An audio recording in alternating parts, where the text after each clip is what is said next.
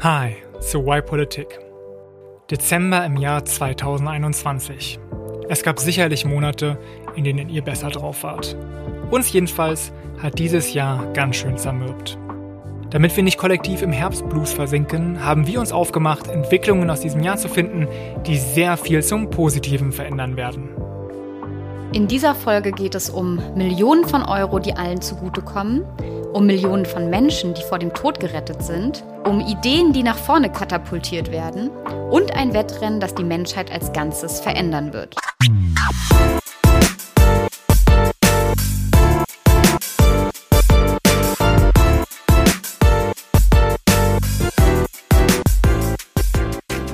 Folge 68. Schön, dass ihr wieder dabei seid bei Why Politik, dem Podcast, in dem wir Lösungen für das dritte Jahrtausend präsentieren. Wir, das bin ich, Vincent Venus. Ich mache politische Kommunikation für einen Think Tank in Berlin und Tanja Hille. Ich bin Organisationsberaterin und Moderatorin. Und eigentlich wollten wir heute mal wieder eine ganz normale Folge vorstellen. Das heißt, einer von uns beiden hätte sich ein Thema vorgenommen, das präsentiert und gemeinsam hätten wir dann eben mit euch gesehen, ob das was taugt und äh, warum es so grandios ist. Aber uns hat der Herbstblues erwischt, muss man sagen, oder Tanja? Wahrscheinlich ist es nicht nur der Herbst, sondern auch Pandemie, vielleicht bevorstehender Lockdown, Winter, kalte Tage, Dunkelheit. Also es kommt viel zusammen. Es kommt viel zusammen, genau. Und wir haben einfach nicht die glorreiche Idee gefunden, aber dachten uns, hey, vielleicht wäre es ja so ein bisschen eine Art therapeutische Maßnahme für uns und für euch, wenn wir uns nochmal 2021 genau anschauen und mal gucken, ob nicht wirklich alles so schlecht war, wie, wie es sich gerade anfühlt, oder ob es nicht doch ein paar Hoffnungsschimmer hier und dort gab. Wir haben uns jeweils zwei wie hast du es genannt, Hoffnungsschimmer oder wie wir es auch nennen können, Entwicklungen oder Entscheidungen, politische Dinge, die passiert sind, die nicht nur 2021 super waren und 2021 zu einem Superjahr gemacht haben, sondern auch für die nächsten Jahre hm, positive Entwicklungen andeuten. Ja, und nicht nur und das. Ich, ich weiß nicht, was. Ja. Ja, also meine eine Idee könnte sogar die Menschheit für immer verändern. Natürlich. Ich hänge häng die Latte ganz von groß. Vincent erwartet. Nichts Geringeres habe ich erwartet. ähm, ich glaube, dass wir sehr wir wissen noch nicht, was wir jeweils ausgesucht genau. haben, aber das, was ich so bisher an kleinen Hinweisen von dir gekriegt habe, glaube ich, dass wir sehr unterschiedlich unterwegs sind. Aber das werden wir ja dann sehen. Genau. Und danach äh, stellen wir euch noch ein paar kleine Lifehacks vor, die euch hier vielleicht durch die dunkle Jahreszeit führen. Das ganz zum Schluss. Bevor wir das aber machen, Tanja, hatte ich dir gerade im Vorgespräch schon eine kleine Überraschung angekündigt. Ich wollte nämlich nochmal sagen, dass wir ja Jubiläum haben. Also das ist jetzt ungefähr äh, die Folge nach vier Jahren. Wir haben 2017 Y-Politik gestartet und jetzt sind wir irgendwie immer noch da. Wir haben jetzt 68 Folgen und ähm, jetzt gab es so ein kleines Ereignis, was mich irgendwie sehr gefreut hat, denn äh, Spotify hat ja dieses Spotify Wrapped. Also wenn ihr auch Spotify habt, dann kennt ihr das. Da kann man sich so anhören, hey, welchen Songs der, welcher Song lief in Dauerschleife, welche Künstlerin habe ich besonders gerne gehört und so weiter. Und genau das gibt es ja auch für Podcaster. Und Tanja, du weißt, ich schaue immer mir sehr gerne solche Statistiken an und habe deswegen mal reingeschaut und festgestellt, dass wir 27% neue Abonnentinnen und Abonnenten äh, in diesem Jahr bis jetzt bekommen haben. Und es sind jetzt also über 2300 von euch, die auf Spotify zuhören. Und ähm, das ist eine ganze Menge und da habe ich mich mega gefreut. Äh, wir können es für die anderen Plattformen nicht sehen, leider. Ähm, aber da Spotify ungefähr für 50 Prozent unserer Aufrufe verantwortlich ist, denken, denke ich jetzt mal so ganz über den Daumen gepeilt, sind es also über 4000 Abos. Und äh, Tanja, ich weiß nicht, wie es dir geht. Ne? Wir hören ja auch beide auch manchmal Lage der Nation oder von Zeit und so weiter, diese ganzen großen Podcasts. Und dann denken wir mal so, ach, wir sind hier so die kleinen Hobby-Podcaster und so. Aber wenn man sich jetzt mal so eine Halle von 4000 Leuten äh, vorstellen würde, dann ist es ja echt eine ganze Menge. Und ja, also mich beflügelt es auf jeden Fall, hier schön weiter Politik-Podcast zu machen, auch im Jahr 2022. Total. Also man muss ja immer gucken, mit was man sich vergleicht und ich finde, das mit der Halle stelle ich mir auch öfter vor. und wenn es nur eine Person wäre, die uns zuhört, wäre auch in Ordnung. Genau, jetzt weiß ich nicht, wie wir hier eine gute Überleitung hinkriegen zu unserer ersten Ideeentwicklung 2021, die was Großes gemacht hat. Deswegen nehme ich jetzt hier einfach den, den Ball und äh, passe ihn zu dir, Tanja. Was ist denn dein Vorschlag oder deine Idee, deine Entdeckung Nummer 1 2021? ich habe was entdeckt, was anscheinend auch durch viele Medien ging. Ich habe tatsächlich nichts davon mitgekriegt. Ich bin gespannt, ob du was davon mitgekriegt hast. Es hat mit auch einer Petition zu tun. Ich kann schon mal sagen, ich habe die vorher gerade unterschrieben. Und ich kann die nachher auch noch. Ähm Politisches Engagement wie 2010. Online-Petition. Na, es ist nicht nur eine Petition, aber es gibt dazu auch eine. Mhm. Und es ist eine, es gab dazu auch eine Kampagne vor der Bundestagswahl 2021. Es gab einen offenen Brief es hat hohe Wellen geschlagen, nicht nur in Deutschland, auch in Österreich. Mhm. Und ähm, mit ganz spezifischen Forderungen, die gestellt wurden. Und jetzt geht es mir tatsächlich gar nicht nur um diese Forderungen, sondern das möchte ich auch schon mal anteasern. Ich, meiner, meine These ist, dass sich dahinter ein, ein Trend oder eine ein, ein Wechsel, eine Veränderung in der Haltung von Menschen widerspiegelt, ein Umdenken, was man darin erkennen kann, was die nächsten Jahre vielleicht richtig gut werden lassen. Okay, lass mich raten. Okay. Legalisierung von Marihuana. Nein. okay, hätte zu dir jetzt auch nicht so gepasst, muss ich sagen. Aber ich glaube, auch dafür gab es eine Petition vorab. Mit Sicherheit, es gibt zu sehr vielen Petitionen. ähm, nein, es geht um was anderes. Und zwar haben Anfang diesen Jahres mehrere Millionärinnen einen offenen Brief verfasst, in dem sie gefordert haben, besteuert uns endlich mehr. Mhm. Also besteuert Millionenvermögen, Menschen mit viel Vermögen, die vielleicht geerbt haben oder Betriebe haben, die einfach zu wenig besteuert werden. Und diese Menschen selbst haben das ähm, gestartet, diese Initiative unter dem äh, schönen Namen und auch der gleichnamigen Webseite Tax Me Now, also besteuert mich jetzt. Ja. Und die ganze Initiative hat eine äh, junge Frau auch ins Leben gerufen, also auch sehr passend zu dem, was wir ja sonst machen. Sie ist äh, gerade mal 29 Jahre alt. Das ist äh, Marlene Engelhorn, ähm, eine Gründerin der Initiative Tax Me Now. Und was meinst du, woher sie potenziell viel Geld herbekommt, bekommen hat? Naja, aus demselben Grund, aus dem auch alle anderen sehr, sehr reichen Menschen in Deutschland so reich geworden sind. Sie haben geerbt. Genau, deswegen kennt man jetzt vielleicht auch nicht ihren Namen. Es ist natürlich nicht irgendwie, wer ist denn so reich, den man kennt? Elon Musk, der jetzt kein ja, Deutscher hier bei ist, aber äh, BMW, Dr. Oetker oder so. Genau, so ein Nachname, den man vielleicht schon mal gehört hat, sondern äh, tatsächlich sind die meisten Menschen, die super reich sind in Deutschland, eigentlich unbekannt. Man kann die nicht auf der Straße erkennen oder würde sie irgendwie wahrnehmen. Und Marlene Engelhorn ist ähm, Nachfahren des Gründers von BASF. Ah. BASF ist ja der größte Chemiekonzern. Wenn man es nach Umsatz bemisst, ist es sogar der größte Chemiekonzern weltweit. Die haben 2020 fast 60 Milliarden Euro Umsatz gemacht. Also was, was ich mir gar nicht vorstellen kann und keine Ahnung, was das bedeuten soll. Aber ich finde es beeindruckend. Haben weltweit über 100.000 Mitarbeiterinnen beschäftigt, 390 Produktionsstandorte, 80 Länder. Gibt es seit über 100 Jahren diesen, diesen Konzern. Ähm, ich war da tatsächlich mal, die sind in Ludwigshafen ich habe ja mal Chemieleistungskurs gemacht, deswegen haben wir uns diesen Chemiekonzern angeschaut. Lange das aber nur am Rande. Ist auch so sehr beeindruckend. Ähm, und sie ist eben eine der Nachfahrinnen dieses Gründers und ihre Großmutter tatsächlich. Die hat ein sehr hohes Vermögen von über 4 Milliarden US-Dollar, wird das geschätzt. Und Marlene Engelhorn kann davon ausgehen, dass sie bald einen zweistelligen Millionenbetrag erben wird. Und damit hat sie sich dann auseinandergesetzt, hat mit Leuten darüber geredet, was soll sie damit tun, hat sich Meinungen eingeholt, wie sie das Geld investieren kann, was sie damit Gutes tun kann und hat nach diesen vielen Gesprächen für sich entschieden, also so beschreibt sie es ähm, in mehreren Artikeln, die ich jetzt auch oder Interviews, die ich mit ihnen, mit ihr gelesen habe, dass sie dann zu dem Schluss gekommen ist, dass eigentlich sie gar nicht diejenige sein sollte, die jetzt irgendwie entscheidet, was mit diesem Geld gemacht wird, sondern am Ende sollte es irgendwie die Gesellschaft entscheiden, also die, die Politik, dass es auch tatsächlich allen zugutekommt. Ich meine, sie könnte jetzt auch damit Startups fördern oder Innovationen oder das einer gemeinnützigen Organisation geben oder einer Stiftung spenden. Ähm, oder dafür sorgen, gesagt, dass äh, ein Stadion nach ihr benannt wird oder was man sonst so macht.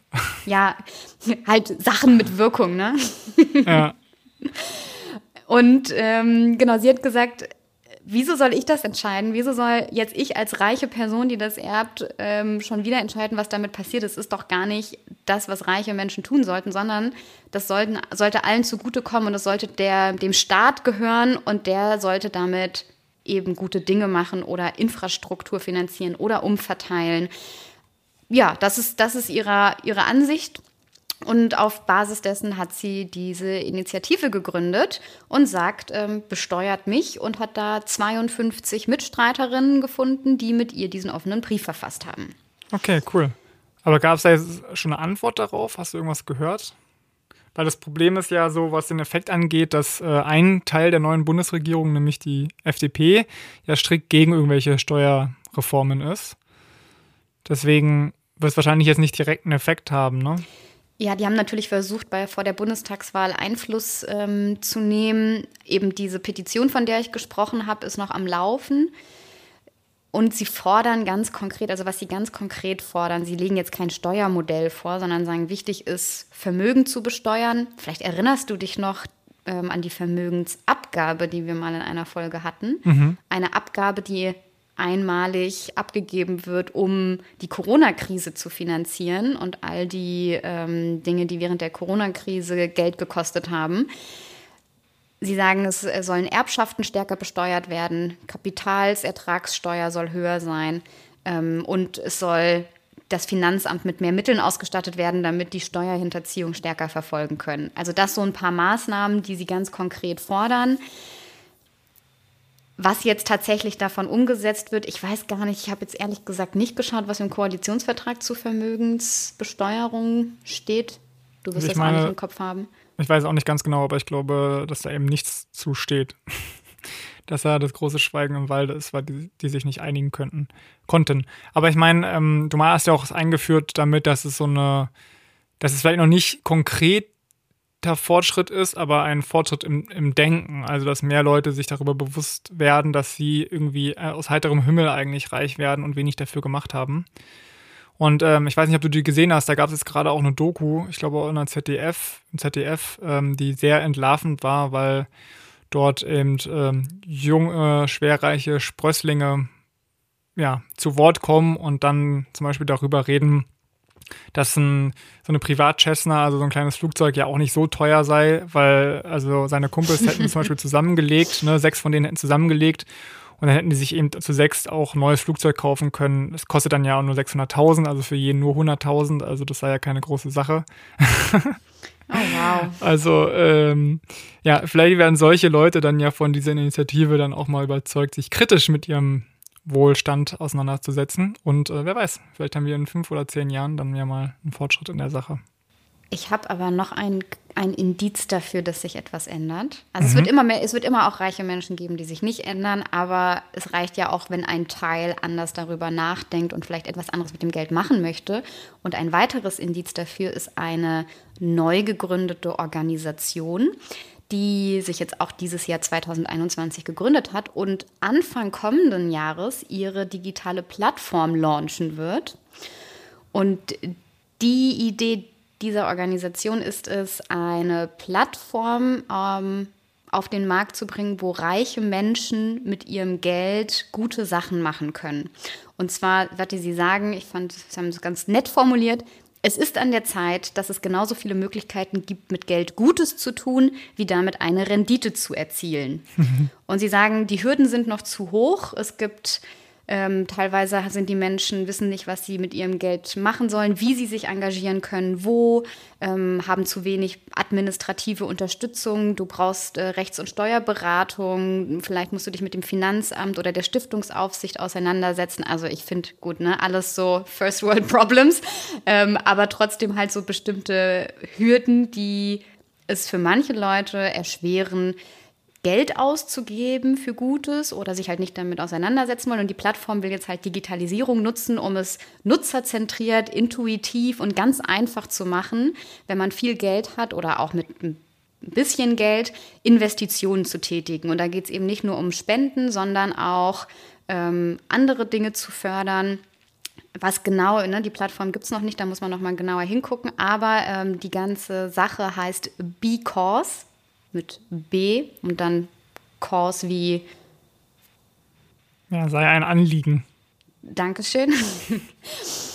ähm, und da sind auch schon super, super viele Menschen dabei. Kann man sich auch mal die Liste durchlesen der Initiatorinnen. Und ähm, mir kommt das in meiner Bubble gerade überall, begegnet mir das immer wieder auf unterschiedlichen Wegen. Und dass es dafür einen, einen Bedarf gibt und ähm, ein, ja, eine Nachfrage gesehen wird, sagt auch schon wieder was aus, dass es Menschen gibt, die eigentlich gerne was tun würden und es heute aus bestimmten, und wenn es administrative Gründe sind, nicht tun und die damit vielleicht dazu bewegt werden können. Das noch als kleine Ergänzung hinten dran. Also ich, ich wünsche mir für die nächsten Jahre und hoffe, dass das Zeichen dafür sind, dass wir eine gerechtere, eine finanziell gerechtere und steuergerechtere Welt bekommen. Ja. Und, äh, das klingt schon fast nach Weihnachten. Jetzt bist du dran. ja, genau. Bei dir ging es jetzt ja um Millionen und ich sag dir, bei meiner ersten Entdeckung des Jahres 2021 geht es auch um Millionen. 2021 hatte nämlich eine Erfindung ihren Durchbruch, die für Millionen von Menschen alles verändern wird, indem sie Durchbrüche verhindert. Du ahnst jetzt vielleicht schon, worum es gehen könnte, ne? Impfdurchbrüche? Genau, aber Wirklich? es geht ja, aber aber es geht nicht um Corona. Ähm, und ähnlich wie bei dir war auch ähm, meine Entdeckung auf jeden Fall in den Nachrichten, aber überhaupt nicht so groß, wie es eigentlich angebracht gewesen wäre. Also weil diese Erfindung ist für Millionen von Menschen mindestens genauso wichtig wie diese Corona-Impfstoffe. Aber äh, man hat eben nur einmal kurz was davon gehört und dann ist wieder in der Versenkung verschwunden. Und um das mal zu zeigen, habe ich mir mal die Sterberaten angeguckt oder die Todesfälle. Und es ist so, dass an Corona 2020 mindestens drei Millionen Menschen gestorben sind. Also sehr, sehr, sehr viele. Man muss aber natürlich auch sagen, da war die ganze Welt von betroffen. Ne? Und die Krankheit, äh, über die ich jetzt reden möchte, die tritt eben nur auf wenigen Kontinenten auf und wird auch stark bekämpft, die ganze Zeit schon. Und trotzdem sterben alle sieben Jahre genauso viele Tote, also genauso viele Menschen, wie eben durch Corona jetzt gestorben sind. Und davon sind fast zwei Drittel Kleinkinder. Hast du eine Ahnung? Zika-Virus. Nee. Aber. Es gibt, es gibt da noch so einen Virus, der gerade rumgeht. Ja, ist aber gar kein es? Virus. Sondern ah. es geht um etwas, das ähm, durch einen Todbringer gebracht wird, kann man sagen, äh, nämlich durch ein Tier, was äh, so viele Malaria. Menschen. Genau. Es geht um Malaria und den Impfstoff RTS,S, Handelsname Mosquirix. Und das ist der erste Impfstoff, den die Weltgesundheitsorganisation WHO für Kinder empfiehlt. Das, äh, diese Entscheidung wurde im Oktober getroffen, also ist ziemlich frisch. Und das bedeutet, dass wirklich jedes Jahr Zehntausende Menschen gerettet werden können. Zehntausende, vor allen Dingen kleine Kinder. Und in der Tat würde ich sagen, das ist also ein historischer Durchbruch. Und warum? Also es ist nicht nur so, dass jetzt also super viele Menschen gerettet werden, sondern auch die Entwicklungszeit war historisch. Denn der wurde schon 1987 entwickelt, aber erst jetzt zugelassen, also 34 Jahre später. Und es hat eben damit zu tun, wie fies Malaria ist, also wie das funktioniert. Das ist nämlich leider viel, viel, viel komplexer als so ein Virus wie von Corona. Äh, ist nämlich so, also es ist wirklich. Es ist so, die Mücken stechen dich, ja? Und haben eben Parasiten. Also die Infizierten, die haben so Parasiten. Also Parasiten sind ja so ganz, ganz kleine Lebewesen, ne? Und die. Vereinfacht gesagt, ja. Ja, und die wandern dann durch deinen Körper in deine Leber, setzen sich dort ab und verändern sich dann da irgendwie, mutieren dann irgendwie, ja? Und nach ein paar Tagen brechen sie aus der Leber aus und attackieren dann deine roten Blutkörperchen.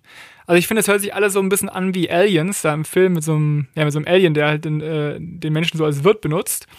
Und das Ergebnis dann von dieser roten Blutkörperchenattacke ist Fieber, Sauerstoffmangel, Organversagen und Tod. Und äh, ja, um das zu bekämpfen, das ist halt viel, viel komplizierter für, für Forscherinnen und Forscher. Und deswegen ist es auch so, dass dieser Impfstoff leider nur ähm, zu 30 Prozent wirksam ist. Also weit weg von den BioNTech-Impfschutz ähm, bei Covid, der ja so bei 90 Prozent am Anfang liegt.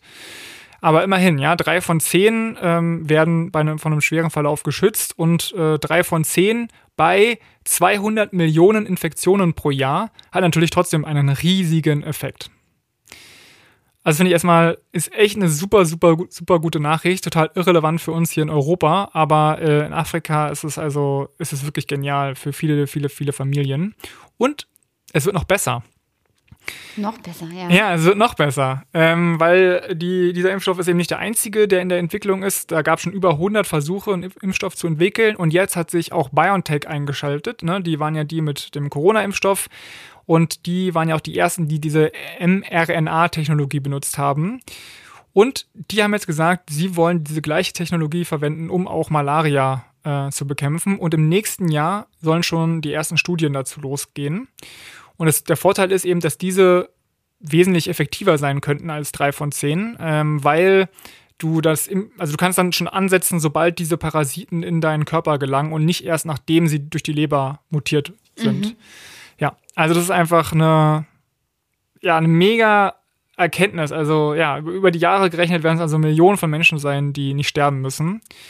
Ähm, und da habe ich mich einfach, hab ich einfach richtig gefreut für die Leute, die in Malaria-Gebieten leben. Ich freue mich richtig, dass du ein Thema oder eine Entwicklung oder eine Technologie, eine Erfindung im Bereich Gesundheit rausgesucht hast, weil das ja auch so ein bisschen das ist, was die Gemüter gerade trübt, wie auch mhm. immer ich das sagen soll, die letzten zwei Jahre. Und ähm, ja, vielleicht tatsächlich, das ist ja so ein bisschen das, was auch immer mal wieder anklingt, diese Pandemie Forschung und Entwicklung zugute hat, die ganz viele andere Krankheiten in Zukunft noch bekämpfen werden kann. Also vielleicht, ja, kann man da irgendwie was Positives dieser ganzen Sache abgewinnen. Ähm, und in 10, 20 Jahren gucken wir darauf zurück und sind so krass, was dadurch alles entstanden ist und wie gut es uns dann geht und wenn wir dann krank werden, uns geholfen werden kann oder präventiv wir uns vor Dingen schützen können, an denen Menschen vor zehn Jahren noch gestorben sind. Ja. Ja, ich glaube auch, dass es total positiv ist und es zeigt eben, was, äh, wie schnell was passieren kann, wenn man seine Ressourcen bündelt. Hier muss ich jetzt aber leider auch eine kleine negative Entdeckung äh, mitteilen, die mir, die mir aufgefallen ist. Und zwar ist es, äh, geht es darum, dass eben die Ressourcen in Forschung leider nicht perfekt danach ausgerichtet werden, äh, was denn das größte Leid ähm, vermindern würde. Ne? Mhm. Ne? Du bist ja auch so jemand hier, effektiver Altruismus. Was kann ich tun, um, um am besten, um das größte Leid zu lindern?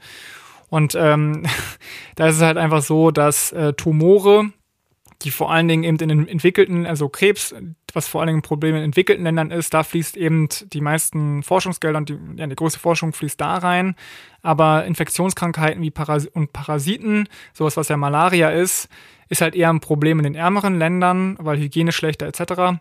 Und ähm, jeder, fast jeder fünfte Mensch auf der Welt stirbt an Infektionen und Parasiten und da fließt halt deutlich weniger Forschung rein. Und äh, ja, ich hoffe, dass man das vielleicht mal ein bisschen an, äh, anpassen könnte, ähm, weil es einfach ein Problem ist, äh, wenn, ja, wenn das Geld nicht vernünftig investiert wird. Ja, volle, volle Zustimmung. Also auch ähm, Malaria ist genau das, wo effektiver Altruismus ganz oft sagt, da kann man den meisten Impact haben. Ähm, und was man als Einzelner tun kann, ist Malarianetz für Malarianetze spenden oder sowas. Aber wenn es jetzt natürlich Impfstoff gibt, ich, ich kann dir einfach nur zustimmen. Was Sehr soll gut. ich sagen? Da bin ich mal gespannt. Es waren jetzt zwei Erfindungen oder ja, Entwicklungen, die wir hatten. Was, was ist denn jetzt deine Nummer drei?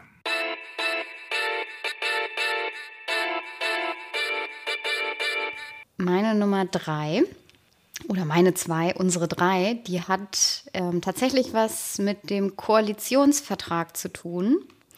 Mhm. Ich ähm, dachte, ich gucke da doch mal rein. Und sie hat auch was damit zu tun, was so als Thema immer wieder aufkommt. Das ist vielleicht auch so ein bisschen jetzt überspannend. Also, wir hatten in der Podcast-Folge schon mal von Join Politics erzählt, die Startkapital für politische Talente vergeben. Mhm. Wir haben auch schon mal angesprochen, dass es so Projekte gibt wie Wir versus Virus, Anfang ähm, der Pandemie, einen Hackathon für Ideen, wie man mit der Covid-Pandemie umgehen kann und dort Lösungen zu finden. Es gibt Innovationsprozesse in der Politik und es gibt ganz viel im Kleinen oder auch in Organisationen, wo ich in diesem Jahr Innovation gesehen habe. Oder auch Brand New Bundestag haben wir auch drüber gesprochen, die eine andere Form oder, oder Leute, die jetzt vielleicht keine Chance hätten, in den Bundestag zu kommen oder Diversität reinbringen oder andere gesellschaftliche Gruppen repräsentieren, die zu unterstützen, Politik zu machen. Und davon ist ganz viel entstanden und zumindest in meiner, meiner Wahrnehmung auch in den letzten zwei Jahren super viel mehr als davor, dass solche Gedanken, die aus so einer Start-up-Welt kommen, wo man Start-ups fördern möchte, wo man Technologien fördert, wo man Formate hat wie Innovation Hubs und Acceleration, whatever Labs und hier Höhle der Löwen kennt jeder, dass man in der Privatwirtschaft und bei so wirtschaftlichen Produkten immer guckt, wo ist die beste Idee und was könnte irgendwie groß werden und was könnte Impact haben. Und das in der Politik jetzt auch da ist und jetzt auch von der Regierung gefördert werden soll. Und das ist ähm, meine Entdeckung, dass im Koalitionsvertrag es einen Absatz dazu gibt, dass ähm, eine deutsche Agentur für Transfer und Innovation gegründet werden soll. So steht es drin. Es geht darum, dass dadurch technische, technologische und soziale Innovationen gefördert werden. Und es äh, sind auch so schöne Worte drin. Also ne, Koalitionsvertrag ist, ist zwar schon jetzt recht konkret mit dieser Agentur, aber natürlich auch noch ein bisschen wolkig. So schöne Worte wie ähm, Aufbruch in ein Innovationsjahrzehnt. Viele Ideen entstehen vor Ort in Innovationsökosystemen, die man bilden muss. Ähm, man muss in die Regionen gucken, wo die Innovationskraft liegt. Also so wie wenn ich es so wie ich es verstehen würde und wie es mir ganz, also wirklich wunderbar gefallen würde, ist diese ganzen, dass diese ganzen Sachen, die aufploppen und ich habe jetzt die Beispiele, die ich genannt habe, waren alle überregional auf Bundesebene, also deutschlandweit, deutschlandweite Projekte. Aber genauso viel oder noch mehr gibt es in den, in den Regionen und vor Ort, auf, auf Dörfern, in Kleinstädten, in mittelständischen Unternehmen, in zivilgesellschaftlichen Organisationen, die lokal Dinge bewegen. Und da eine Agentur zu haben, die das beobachtet, die mit diesen Leuten in Kontakt ist und die dann auch Dinge fördern kann, die Dinge vernetzen kann, die vielleicht ähm, auch eben deswegen ja auch Transfer und Innovation, das transferieren kann an andere Orte und so das, was in der Wirtschaft immer gemacht wird, auch mit politischen und sozialen Innovationen zu machen, nämlich die zu fördern und groß zu machen, das ist was, was ich da drin lese und was ich mir hoffe und meine, mein Indiz dafür ist, dass das vielleicht kommen könnte in den nächsten vier Jahren, wenn die äh, neue Regierung es richtig gut umsetzt. Ja, es liegt jetzt natürlich auch äh, sehr viel näher, dass du, also du als Organisationsberaterin, die diesen Punkt rausnimmst, als, äh, als es die Legalisierung von Marihuana. Ja. ähm, ja, also das ist jetzt noch ein bisschen ähm, stochern so im Dunkeln und jeder äh, schaut sich ja diesen Koalitionsvertrag an und versucht so, so zu interpretieren, dass es hoffentlich dann ähm, dem bestmöglichen Fall entspricht. Aber ich finde jetzt erstmal auf jeden Fall ein Fortschritt, dass solche Dinge überhaupt als so wichtig erachtet werden, dass sie in so einen Koalitionsvertrag kommen und halt nicht irgendwie unter ferner Liefen in irgendeinem Positionspapier versauern. Ähm, und in der Tat gibt es ja diese ganzen neuen Organisationen, die du erwähnt hast. Und vielleicht können die ja sogar so eine Art zusammengeführt werden oder diese, diese Agentur sorgt dann einfach dafür, dass diese Innovationsorganisationen äh, Geld bekommen, um ihre ganzen Projekte umzusetzen. Also wer weiß. Es ist auf jeden Fall so in der Wirtschaft, äh, das habe ich jetzt zum Beispiel gehört, in Paris gibt es eben eine massive Förderung vom Staat für Startups und die haben da, bauen da eben so einen Ökokosmos. Und wer weiß, vielleicht würde sowas ja auch für die Politik funktionieren. Also ich finde, es würde es, es würde auch, äh, es wär, wäre moderne Politik und angemessen für das dritte Jahrtausend, in dem wir uns ja befinden. und ja, ich weiß, ich habe mir die systemischen Sachen rausgesucht. fair enough. Ich komme aus meiner Perspektive auch nicht so richtig raus.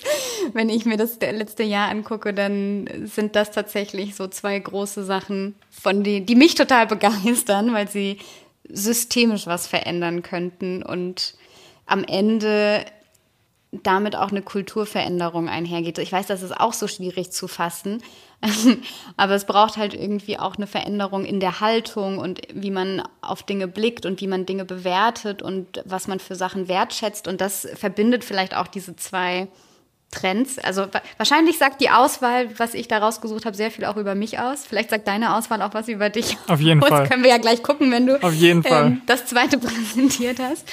Ähm, dass es, dass es so eine so eine ganz, ja, so eine Veränderung braucht, die innen und außen stattfindet und systemisch ist. Und jetzt habe ich die Hälfte bestimmt verloren, deswegen gehen wir zu deiner nächsten Idee, Vincent. Ja, kein Problem. Also bei dir geht es auf jeden Fall ja ums politische System. Und bei mir äh, geht es äh, nochmal drei Stufen höher. Da geht es nämlich um die Zukunft der Menschheit. Ich habe nämlich eine Entwicklung 2021 rausgesucht, die eigentlich eine gewisse Wiederholung ist in der Geschichte. Und jetzt muss ich mal kurz zum Kalten Krieg schwenken. Da ist ja eine Menge passiert und auch vieles, das jetzt nicht unbedingt gut war für die Menschheit. Ne? Zwei Supermächte im Dauerkonflikt bringt viel Stress. Aber eine Sache, eine Entwicklung in dieser Zeit hat die Menschheit im wahrsten Sinne des Wortes beflügelt, nämlich das Wettrennen in den Weltraum oder in cool Space Race. Ja, in unter sieben Jahren gelang es ja den USA, äh, dass die Menschheit erstmals einen Fuß ähm, setzt auf einen anderen Himmelskörper. Und ähm, ja, wir haben damals nicht gelebt, ne? Aber das muss ein wahnsinniger Gänsehautmoment gewesen sein für unsere Eltern und für unsere Großeltern. Und wir haben jetzt die beste Chance, sowas auch wieder zu erleben, denn 2021 hat ein neues Space Race seinen vorläufigen Höhepunkt gefunden. Dieses Mal halt nicht zwischen zwei Staaten, sondern zwischen Milliardären.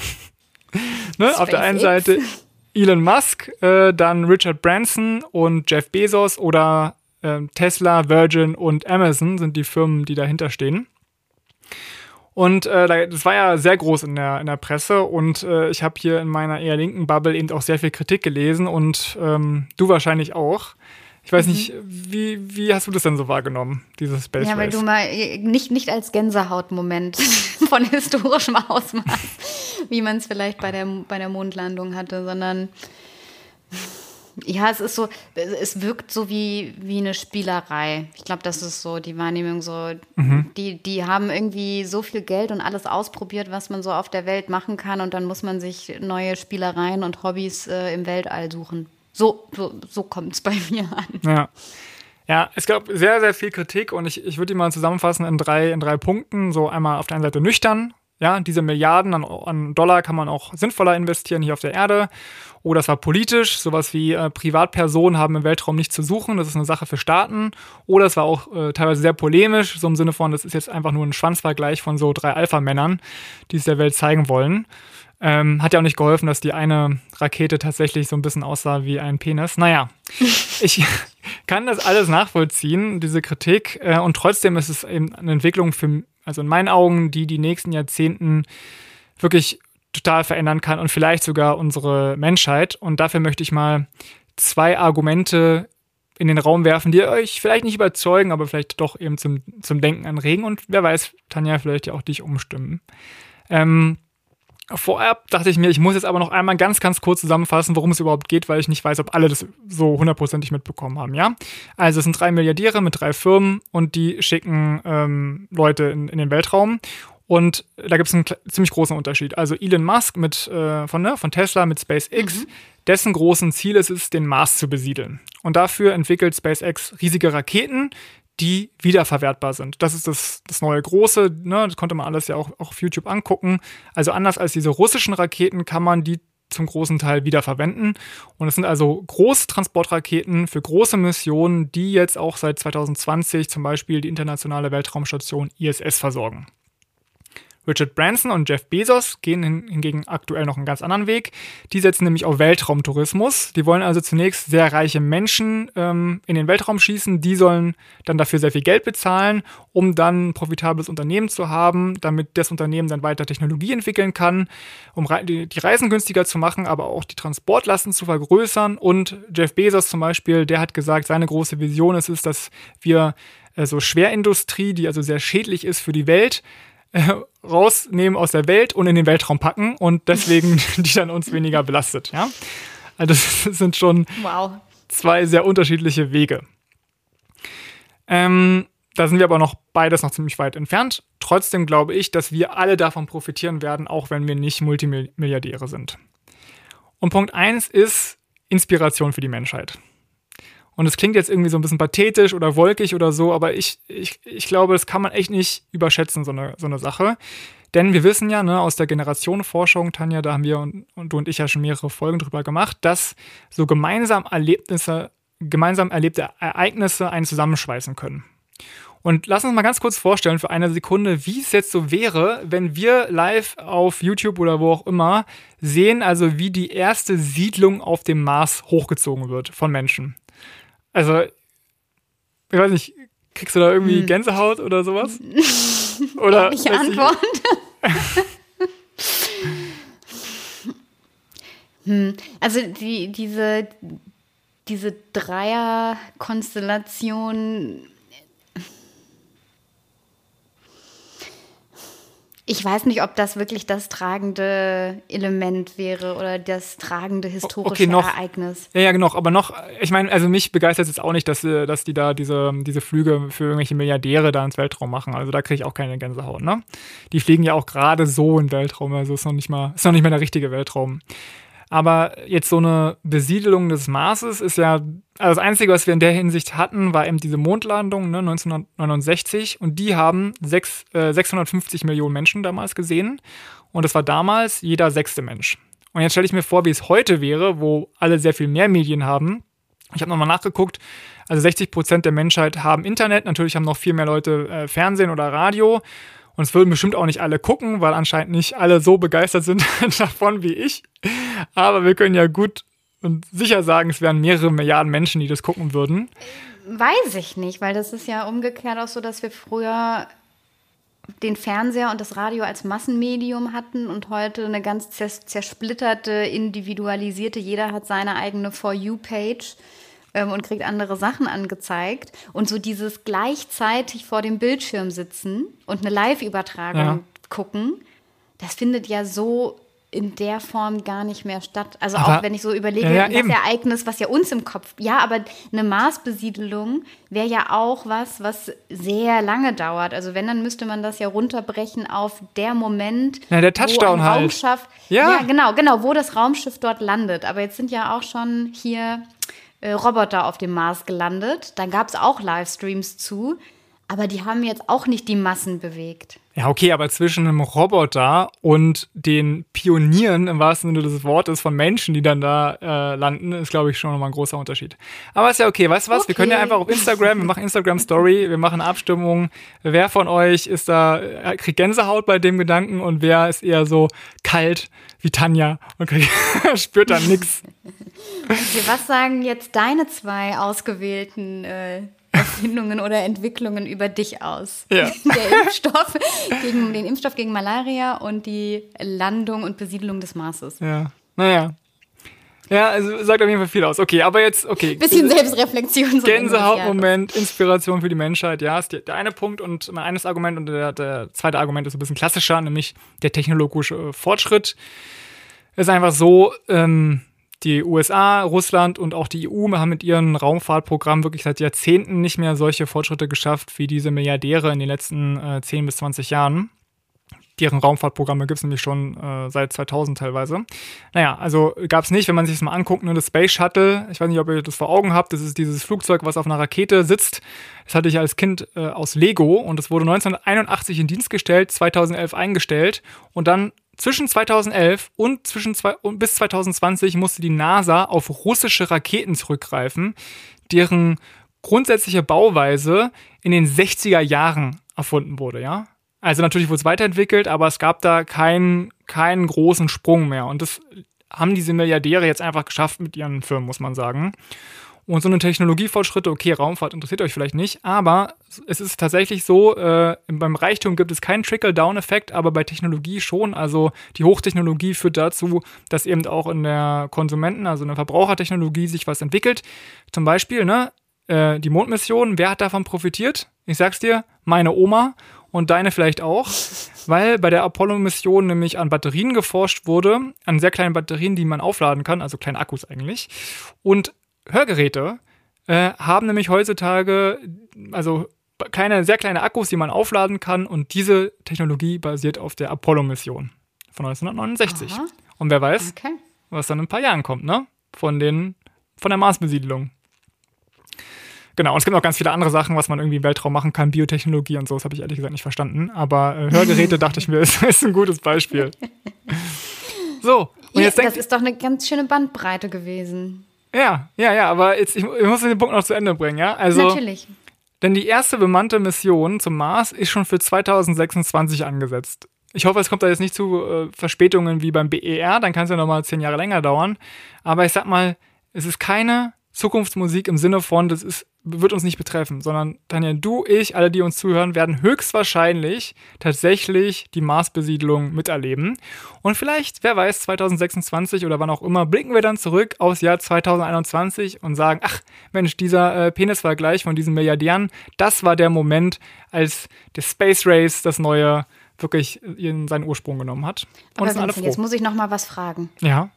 Ist das nie so, wie ich das im Kopf habe, war das so, dass man fliegt ja mehrere Monate dorthin, mhm. bis man da ist, weil der Mars so weit weg ist. Ja. Und das, was ich immer gehört habe, ist, dass diese Menschen, die dorthin fliegen, nicht mehr zurückkommen können, weil man gar nicht das Material oder den Treibstoff hat, um wieder einen Flug zurück zu organisieren und ja. diese Leute für immer dort leben werden. Ja, das ist das weiterhin so oder gibt es dafür schon eine andere Lösung? Weil das ah. finde ich ehrlich gesagt richtig gruselig. Also, aber deswegen ist es ja so spektakulär, weil es seit, also aus Perspektive der Europäer gab es halt seit der, ähm, ich, ich, weiß nicht, wie man es sagt, Entdeckung ist ja nicht, aber seit der Kolonialisierung oder ja doch Entdeckung im Sinne von hier gibt es ein neues Land äh, von Amerika, gab es halt nicht mehr sowas, wo Leute einfach mal so sich in Transportmittel gesetzt haben und einfach mal so One-Way losgesegelt sind, um aber zu gucken. Von Amerika kannst du wieder zurücksegeln. Ja, ja aber es haben damals Europa. ja auch ganz, ganz viele nicht geschafft. Also da ist die Hälfte der Crew äh, gestorben, locker, oder die sind gar nicht mehr nach Hause gekommen. Also das war auch oftmals ein One-Way-Ticket. Und im Vergleich zu damals haben wir ja immerhin den Vorteil, dass wir äh, Wissenschaft haben und schon wissen, wo wir hinwollen und alles Mögliche, ja. Also, ähm, ja, aber es ist spektakulär. Es sind Pioniere, wie es seit Jahrhunderten nicht mehr so richtig gegeben hat. Deswegen begeistert mich kleiner das so. Kind, kleiner Kindheitstraum. Ja, ich würde es ja. nie machen, ne? Ich bin dazu sehr Schisser. ähm, und es gibt, es gibt da verschiedene Ansätze mit der Marsbesiedlung. Also einige sagen wirklich One-Way-Ticket und andere sagen aber auch, ja, vielleicht können wir es zurückschicken. Auf jeden Fall ist alles super kompliziert und man kann auch äh, nicht jedes Jahr dahin fliegen, weil man muss immer warten, dass die Erde ganz nah dran am Mars ist und pipapo, naja, schaut einfach auf Hast YouTube. Hast du den Marsianer gesehen? Den Film? Ja, ja, ja. ja. Trauriger Film. Tanja, wir sind hier für die guten Nachrichten zuständig. Ja, okay? eben. Okay, dann machen wir jetzt Schluss und ähm, falls ihr dann 2026 irgendwie das guckt, ja, und dann doch Gänsehaut kriegt, dann äh, schreibt uns bei Instagram, wenn es dann Wild noch gibt äh, und denkt an diese Folge. Okay, geil, Tanja. Vier. Das war doch ein geiles Jahr 2021. Ja, so, jetzt kommt man, hätte man fast vergessen, was sonst noch so war. Ähm, aber wir haben nicht, ich glaube, wir haben vier Ideen vorgestellt, alle ganz unterschiedliche Bereiche, hat mir sehr gefallen. Aber jetzt haben wir noch die Zugabe versprochen, ne? Machen wir mal wieder seit langer Zeit. Okay, persönliche Highlights wollten wir noch vorstellen aus diesem Jahr, beziehungsweise so Hacks, wie man gut durchs Jahr gekommen ist. Und mir sind gleich zwei Ideen eingefallen. Tanja, du hattest ja äh, ein bisschen Probleme, dir da noch ein, irgendwas auszudenken, was, was gekommen ist. Aber ich würde sagen. Genau, ich lasse dich mal vorlegen genau. und dann gucke ich, ob ich meinen da noch äh, daneben stellen möchte oder nicht. Ja. Dann mache ich das mal so klassisch von hinten nach vorne, also Platz 3, 2 und 1. Äh, und Platz drei, was mir mit am meisten Freude gemacht hat dieses Jahr, war, dass ich mal wieder im Kino war. Nämlich erst im November, nach anderthalb Jahren, als jemand, der echt gerne Filme guckt und habe mir da Dune angeguckt, also Science Fiction, äh, was vielleicht auch erklärt, warum ich gerade hier Punkt zwei so groß vorgestellt habe mit Marsbesiedelung. Ich sag ja, das sagt was über uns aus. Ja, ja. Also ich hatte den Film auch gleich zweimal geguckt und fand es einfach magisch, ja. Muss ich sagen. Dann Punkt zwei, pra was Praktisches, äh, ist die Tageslichtlampe die bringt mich durch den Winter. Ich habe die seit März nicht mehr angemacht gehabt, aber jetzt irgendwie letzte Woche mal wieder angeschaltet. Baller mir zweimal am Tag 10.000 Lux irgendwie äh, ins Gesicht und es muss sagen, es funktioniert wie ein Energy Drink, nur dass es halt gesünder ist. Ne? Basiert ja auch so auf Lichttherapie, ist also kein Hokuspokus. Und ich kann nur sagen, wirklich, wer Schwierigkeiten hat, durch diese dunkle Jahreszeit zu kommen, holt euch so eine Tageslichtlampe. Äh, Gibt es von Philips, die sind sehr gut, die habe ich zum Beispiel, oder auch von Beurer, die bieten günstigere an. Egal, Hauptsache so irgendwie 10.000 Lux, ähm, nicht zu klein, aber auch nicht zu groß, sollte so neben dem Bildschirm passen, dass man dich einfach anmachen kann, wenn man irgendwie arbeitet oder studiert. Ähm, und es wirklich also wirklich richtig, richtig gut. Seitdem geht es mir besser. Ich glaube, das hast du vor drei Jahren schon ja, mal empfohlen. Habe ich auch, habe ich auch. Ich habe die auch schon so lange. Aber es ist. Ähm, also ein, ein Dauerbrenner-Highlight. Ja, genau. Und ist dir was eingefallen oder soll ich jetzt nochmal an Platz 1 schnell? Ach komm, ich schieb was schnell dazwischen. Okay. Also das ist wirklich, ich habe ja heute den ganzen Tag drüber nachgedacht und irgendwie bin ich immer wieder dahin gekommen. Ich habe ähm, eine Sache dieses Jahr wieder angefangen, die ich seit ich ausgezogen bin, vor über zehn Jahren nicht mehr gemacht habe. Und irgendwie hatte ich also nicht mehr so in dem Stil, dass ich stundenlang das getan habe. Ich glaube, ja. ich habe dir das schon erzählt. Ja. ja. Und ähm, ich war, also mir hilft und ich habe auch ganz viele äh, Be Bekannte und Freunde, die das auch wirklich exzessiv tun. Und das ist Puzzeln. Also für alle Leute, die früher gerne gepuzzelt haben und das jetzt lange nicht mehr gemacht haben, als ich das das erste Mal wieder angefangen habe, es war äh, crazy. Also ich kann mich da richtig gut drauf konzentrieren und vergesse alles um mich rum. Und jetzt kommt mein Tipp. Anstatt sich also das gleiche Puzzle zu puzzeln, ich finde es super langweilig, aber statt immer wieder neue zu kaufen, ähm, Puzzletauschbörsen zu machen. Ah. Weil so Motive ähm, ja auch schnell langweilig werden und man immer wieder was Neues möchte. Und ähm, wir tauschen jetzt immer Motive herum. Und das ist ein ganz netter Anlass, sich dann mal wieder zu, zu besuchen. Und ähm, ja, ich finde es auch ein bisschen spießig und das hört sich furchtbar langweilig an. Ähm, aber mein, meine kleine Wiederentdeckung. Ja, hat ja sowas Meditatives wahrscheinlich, ne? wenn man dann da so einsinkt in diese Suche. Ich finde es echt gut. Ich meine, wir sind uns ja in sehr vielen Punkten ähnlich. Ähm, aber wirklich puzzeln auf den Tod würde ich nicht anfangen zu puzzeln. Also hätte ich gar keinen Bock drauf. Ich glaube, ich würde, wenn dann eher mir diese diese äh, Schiffsmodelle von irgendwelchen Kriegsschiffen kaufen und dann irgendwie da die Sachen zusammenstecken. Aber ja, es ist, ist cool. Und ja, meine Ex-Bewohnerin hat das auch gemacht und fand es auch sehr entspannt. Also da muss ja irgendeine Magie sein, mit einem Tee vielleicht noch dazu und ein bisschen eine Spotify-Playlist. Entspannung oder so an und dann äh, vier Stunden später. Aber es ist auch Hochkonzentration. Also ja.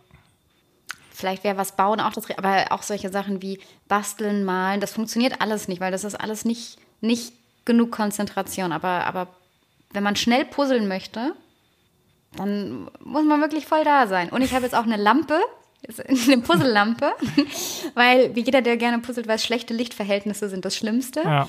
Und ich habe eine ähm, mobile Lampe, die man mit ähm, Akku an der Steckdose aufladen kann und dann kann man die mit sich rumnehmen und äh, mit der fahre ich dann immer drüber, wenn ich äh, Teile suche. So, jetzt aber genug von dem Thema, deine Nummer eins.